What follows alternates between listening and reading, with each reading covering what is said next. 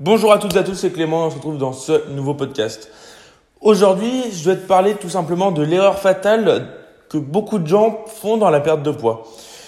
Aujourd'hui, toi peut-être que tu as entamé euh, une perte de poids tout simplement par un rééquilibrage alimentaire, par un régime euh, qu'on va appeler un peu draconien, ou encore en supprimant quelques aliments de ton alimentation, ou peut-être que toi tu ne fais pas du tout attention à l'alimentation et que tu es plus du côté sport.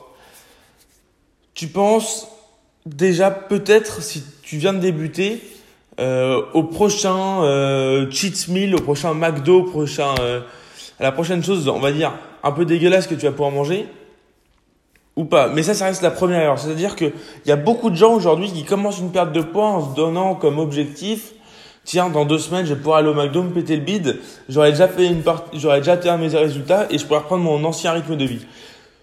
Une perte de poids, c'est à long terme, comme je te l'ai déjà dit, donc tu ne pourras pas faire ça. Mais c'est pas ça que je voulais développer dans ce podcast. Moi, je vais développer une erreur qui est un peu moins connue. Et c'est une erreur que beaucoup de personnes font. C'est une erreur que j'ai fait personnellement. Et c'est en fait celle de tomber dans l'excès. En fait, je vais me répéter, mais la perte de poids, ça reste un marathon et c'est pas un sprint. C'est-à-dire que aujourd'hui, peut-être que toi, tu es en mode sprint, dans le sens où tu vas tout simplement faire énormément d'efforts sur un très court terme, ça veut dire par exemple, euh, tu vas faire énormément d'efforts sur deux semaines pour perdre du poids sur deux semaines. Sauf que qu'est-ce qui se passe après ce sprint? C'est-à-dire que tu te relâches, tu te reposes et tu reprends tes vieilles habitudes. Un marathon, ça va durer plus longtemps. C'est-à-dire que tu vas avoir le temps d'instaurer de nouvelles habitudes, des habitudes qui te feront plaisir. Et à la fin, tu verras que si aujourd'hui tu ne te fais pas plaisir avec ton alimentation, ben là, tu pourras te faire plaisir tout simplement. Est-ce que tu sais comment tu peux entre guillemets, savoir si tu es dans l'excès ou pas.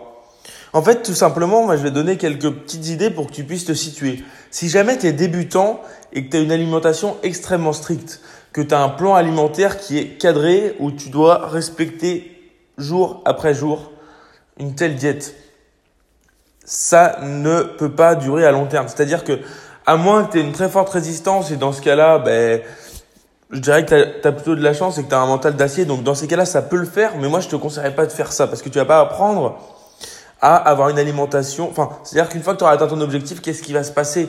Ton plan, il ne servira plus. Il faudra que tu en, élabores un autre. Je sais pas comment tu vas faire. Et à ce moment-là, moi, ce que je te conseillerais plutôt, c'est d'avoir une idée en termes d'alimentation. Par exemple, te dire, moi, je vais manger à chaque repas une source de protéines, une source de glucides, une source de lipides.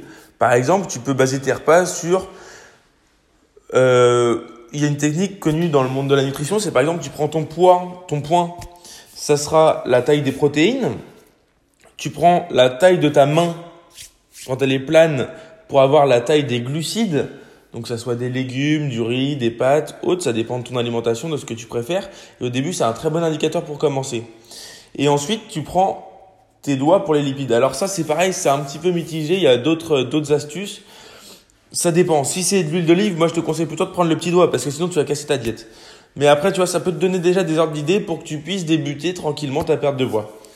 Après, tu as une deuxième catégorie, c'est les personnes qui vont s'entraîner à fond. Mais qui vont s'entraîner à fond, qui vont s'entraîner euh, 7 jours sur 7, deux fois par jour. Euh, mais alors qu'elles ont jamais fait d'entraînement. Alors que ce soit en faisant du HIIT, donc High Intensity Interval Training. Si tu connais pas, je t'invite à aller voir mon article, il est disponible sur mon site internet fitup.fr.